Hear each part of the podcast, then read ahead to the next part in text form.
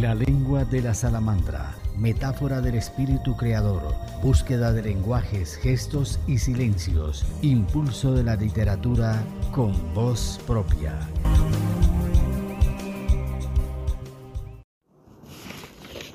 Nos acompaña en este episodio el editor y gestor cultural Aarón Parodi Quiroga.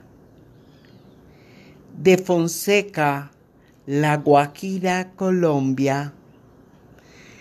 Las tres palabras que lo definen con certeza son luchador, soñador y solidario desde pequeño y gracias a la formación adquirida en el seno familiar, mostró interés por la literatura y la música.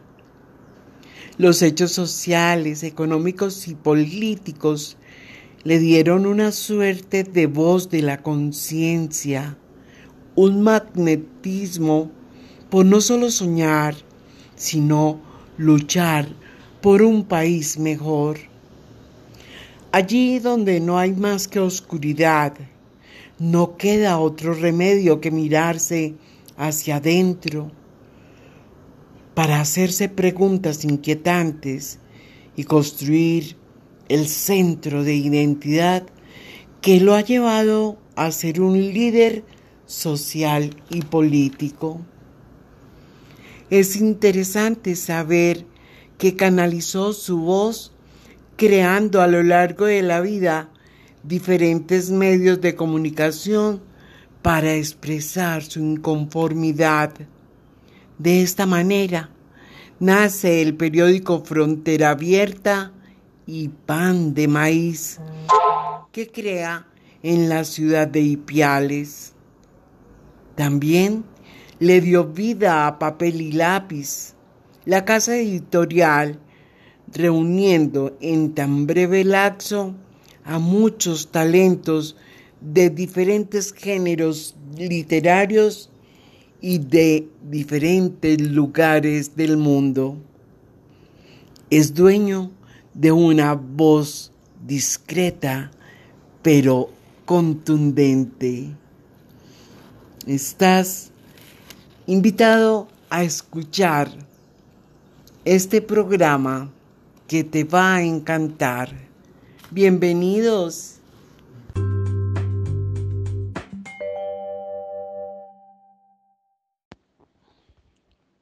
Hola, ¿qué tal amigos? Muchas gracias Angelita por esta invitación. Realmente estoy muy emocionado de participar en este importante espacio creado para dar a conocer un poco de mi trasegar en la literatura. Bueno, soy Aarón Parodi Quiroga, soy administrador público de profesión, soy de Fonseca en el departamento de La Guajira y muy contento de haber desarrollado durante todo este tiempo eh, espacios de literatura y de medios de comunicación. Así que en, en Ipiales hace algunos años creé un periódico que se llamaba, un periódico binacional llamado, lo denominamos así, frontera abierta que buscaba justamente eso, unir los lazos de hermandad entre los dos países, Colombia y Ecuador. El periódico, bueno, tuvo una gran aceptación por los asuntos relacionados con algunos eh, compañeros que les tocó salir del periódico. Bueno, llegamos hasta la décima edición. Posteriormente, en búsqueda de, un espacio que nos permitiera justamente hablar sin ningún temor de lo que sucedía en, Ipiales, creamos una revista que se llamó Pan de Maíz, el perfil de la revista era político, de investigación política, de investigación de lo público, y logramos sacar seis ediciones. Lastimosamente, algunos grupos al margen de la ley nos eh, amenazaron y tocó cerrar la revista, pero logramos hacer unas grandes investigaciones de corrupción, de cómo se robaban el presupuesto del, municipio de Ipiales en ese momento y la revista, bueno, quedó para la historia como un medio investigativo donde participaron muchos compañeros. Ese es mi, mi, transcurrir en cuanto aquí a la, a la investigación periodística. También he incursionado en algunos grupos literarios de aquí de la región y muy contento pues de, hoy compartir con ustedes un poco de lo que es eh, la vida del escritor y de sobre todo de aquellos que buscamos encontrar la verdad a través de la literatura, convencido que la literatura debe ser un medio de transformación social y por ello eh, ahora estamos al frente de el proyecto literario Papel y Lápiz, de cual hablaré más adelante.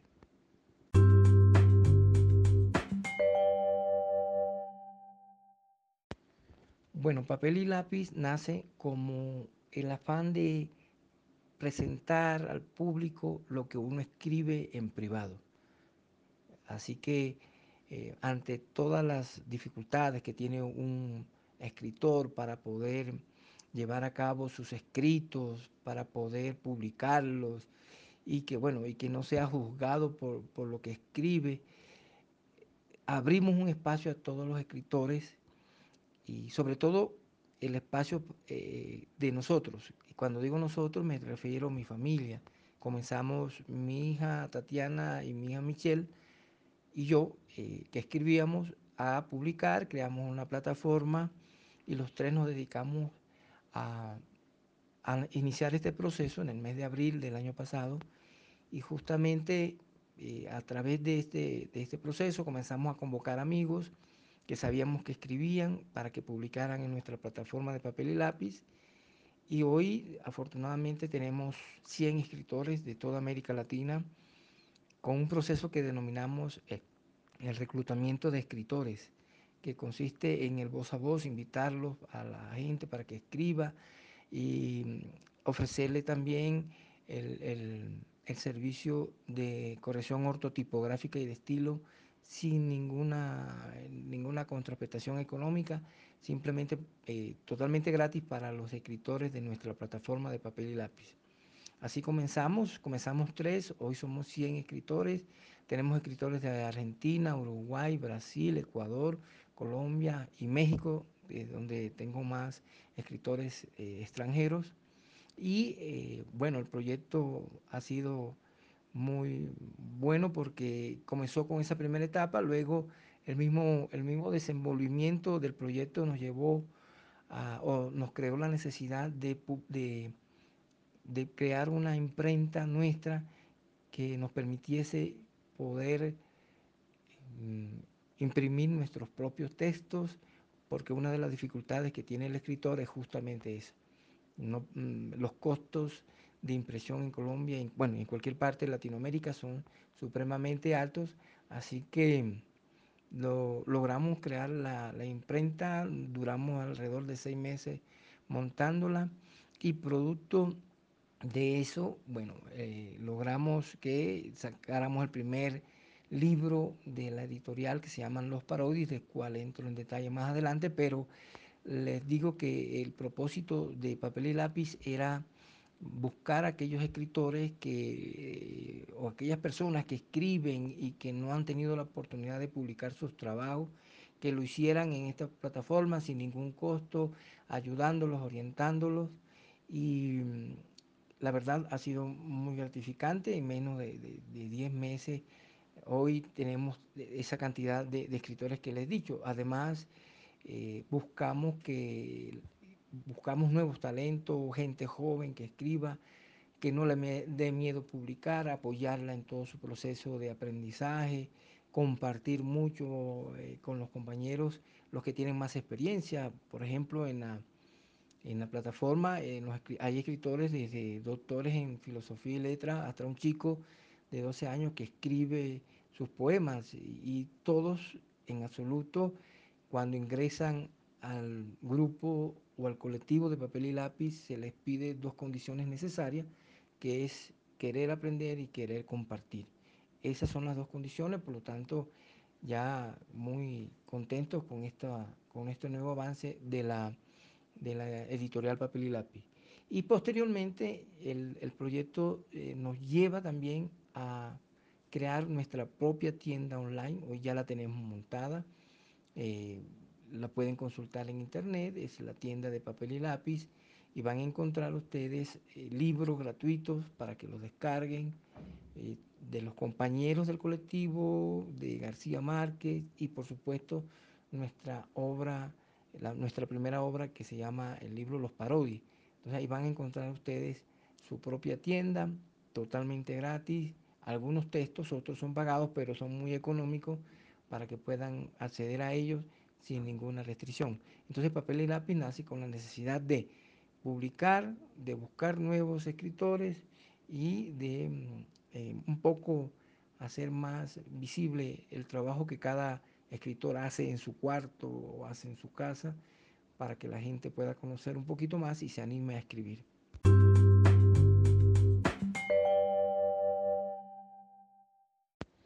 Bueno, yo le había comentado que la familia mía, yo soy Parodi, vengo de una familia de las típicas de allá de, Fonseca, en La Guajira, al sur de La Guajira. Y esto de escribir y de la literatura viene desde nuestros padres. Mi papá, bueno, es un periodista, escritor, ensayista. Él ha tenido medios de comunicación permanentemente. Ya, bueno, ya tiene 85 años, pero aún así sigue escribiendo.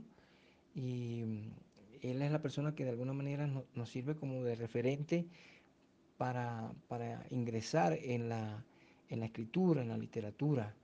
Y y en el colegio. En el colegio, eso por supuesto se vio en el colegio reflejado, el interés por las materias como español, filosofía, bueno, y esas cosas que daban antes, yo no sé si todavía lo hacen, y logramos que, se articulara, vimos en la literatura un espacio de escape, de un espacio de, de poder contarnos nosotros mismos nuestras historias.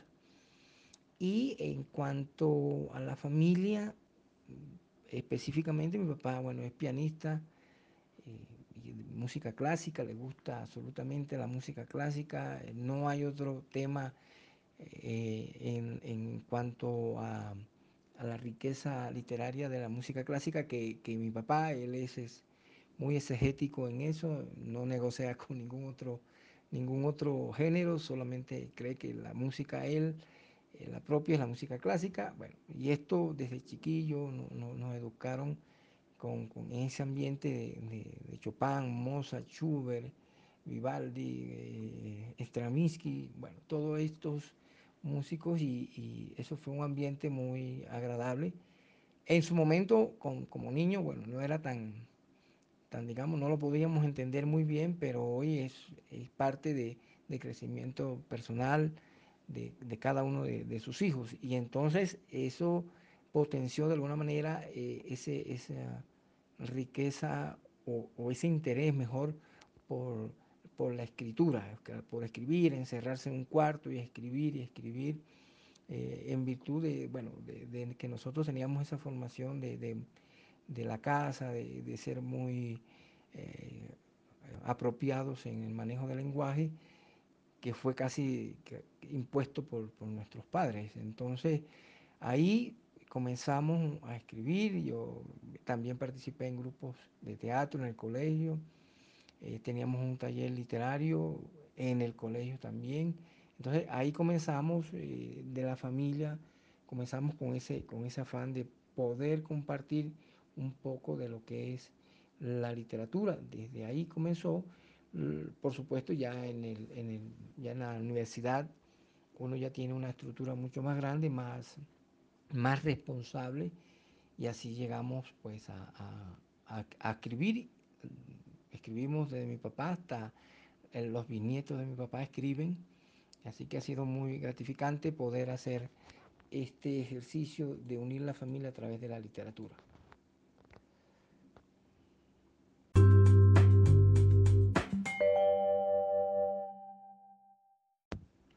Bueno, como le comentaba, el libro de los parodies es el ejercicio, es el resultado de un esfuerzo que hicimos de crear nuestra propia editorial.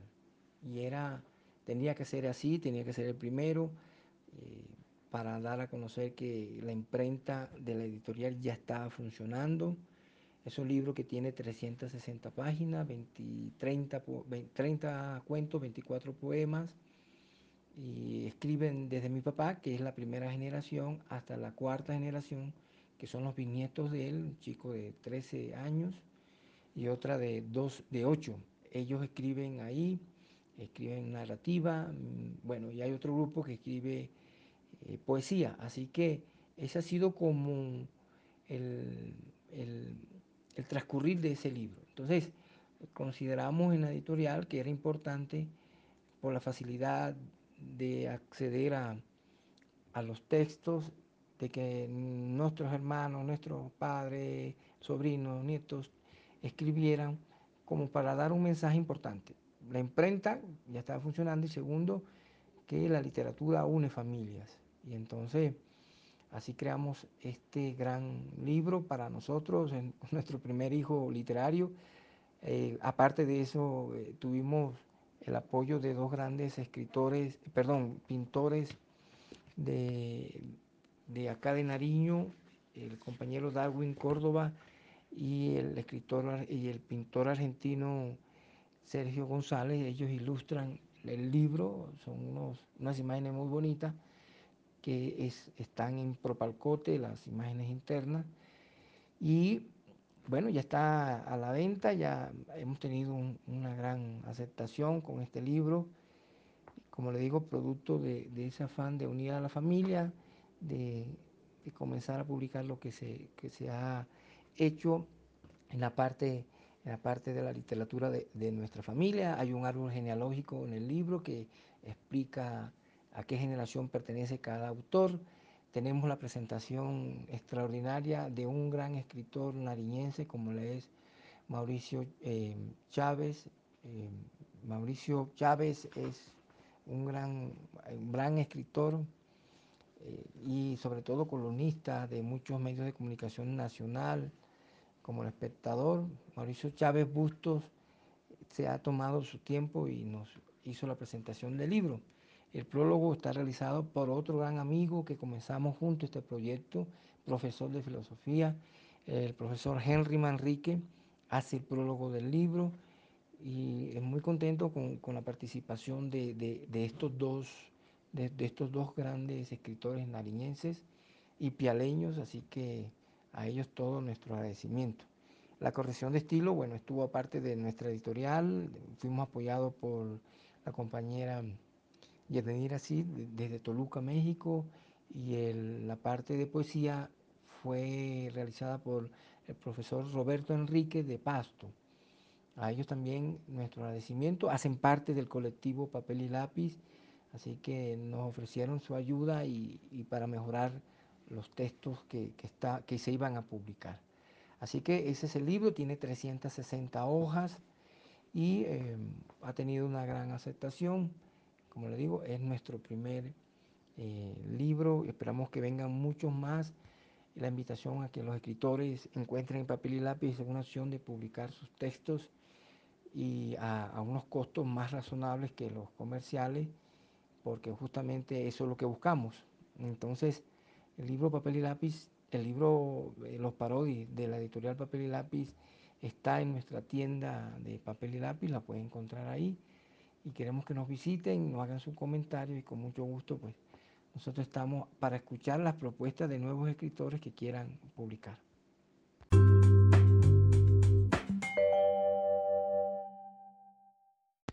Bueno, finalmente el mensaje para, para, yo no soy muy dado a dar consejos porque no me considero una persona que tenga las cualidades y las calidades para dar un consejo, pero voy a atreverme a decir lo siguiente. Eh, bueno, yo fui profesor universitario el año pasado y también estuve trabajando en el sector de la salud como asesor y mm, aparte teníamos una atención de albergues a migrantes venezolanos. Eh, esa era mi actividad mm, laboral antes y bueno, llegó la pandemia y cambió todo. Esto nos, obligó de alguna manera a cambiar muchos estilos, la universidad ya no era presencial, el albergue nos tocó tomar algunas medidas y ya no me alcanzaba el tiempo. Y en cuanto a la IPS, bueno, eh, donde había más contagio por, ser una institución de salud, nos tocó renunciar realmente, ya no, nos daba el tiempo. Y me quedé eh, con este proyecto que lo tenía hace muchos años en la cabeza y la pandemia el encerramiento, el tener un contacto contigo mismo y comenzar a hacer factible lo que siempre quise que era tener una editorial.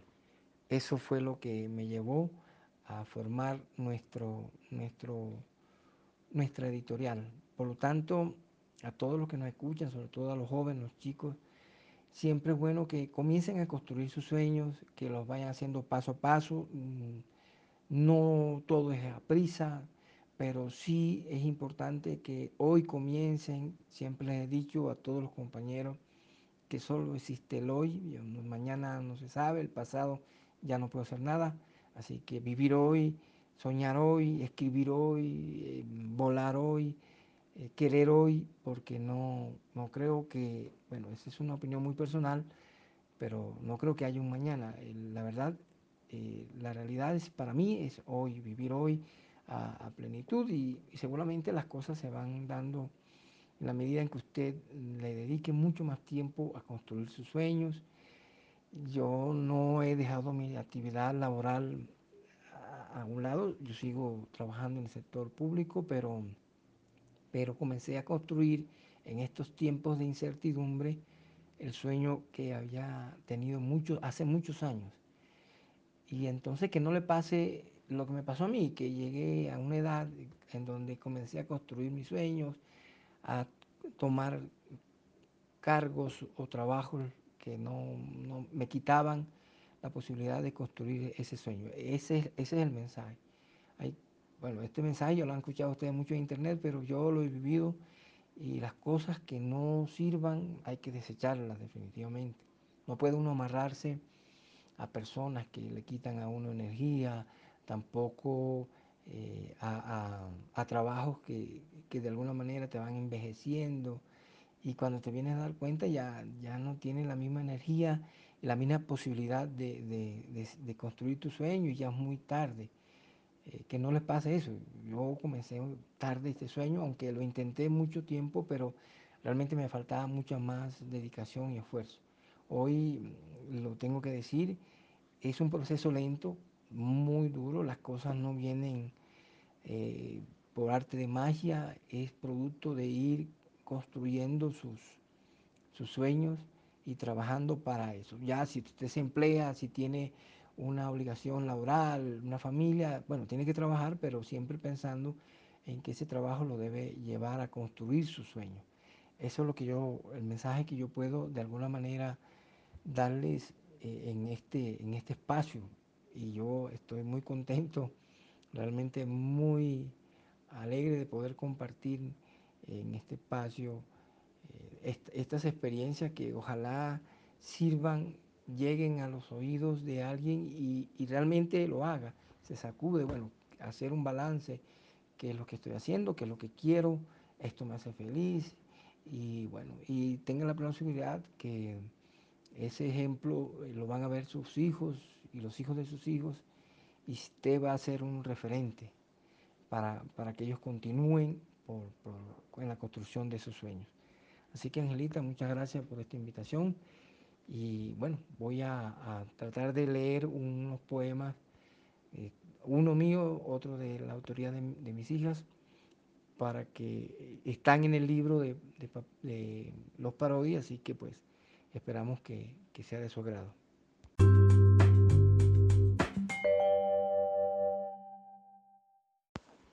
Bueno, les voy a leer un poema que está de mi autoría, que está en el libro Los Parodis, que se, que se titula Nos están matando. Y se lo dediqué a nuestro amigo de colectivo Vito Apuciana, un gran escritor guajiro.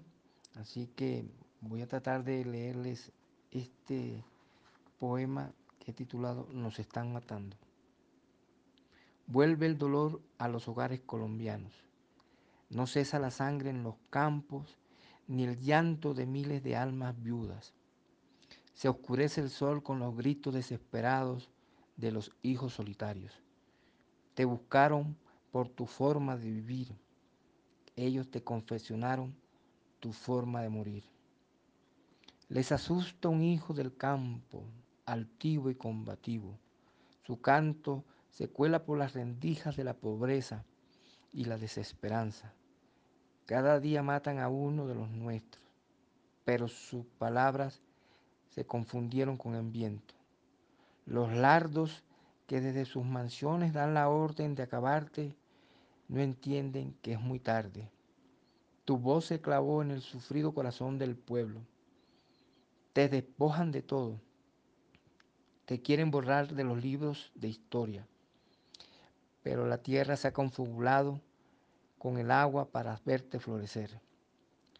Nos niegan, nos siguen matando todos los días, pero seguimos resistiendo. Un silbido de la espesa noche se junta con otro y forman una melodía. Ya no están solos. Miles de silbidos se convirtieron en una canción, en una bandera alzada, en el puño golpeante en el espacio y en la marcha que día a día crece en los campos. Nos están matando, nos estamos uniendo.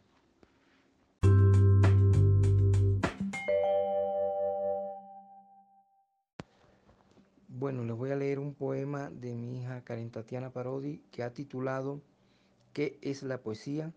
Está dedicado a la lucha de Michel Parodi. El vidrio de la realidad se rompió en mis manos.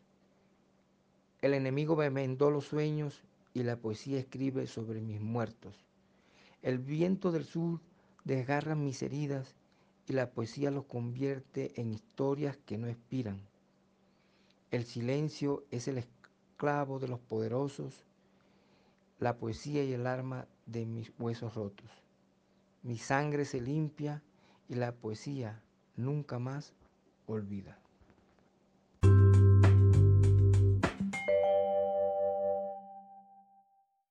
Finalmente voy a leerles un poema de Michelle Parodi, mi hija, que también participa en el libro Los Parodis, y este poema lo ha titulado Podré. Mantendré tu amor, la silueta de tu cuerpo al pie de la cama, tu contorno trazándose, el aroma empapando cada rincón del cuarto, tus manos recorriendo mi cuerpo.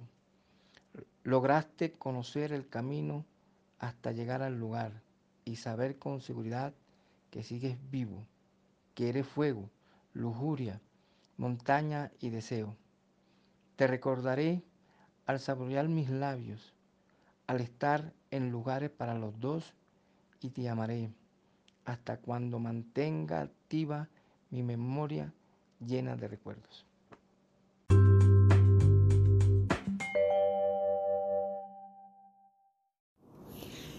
Sean bienvenidos a otro capítulo de la lengua de la salamandra por el goce, el disfrute y la satisfacción de encontrar poesía, cuentos, relatos. No te pierdas el próximo capítulo. Escríbenos a penagosangelal.gmail.com La lengua de la salamandra, metáfora del espíritu creador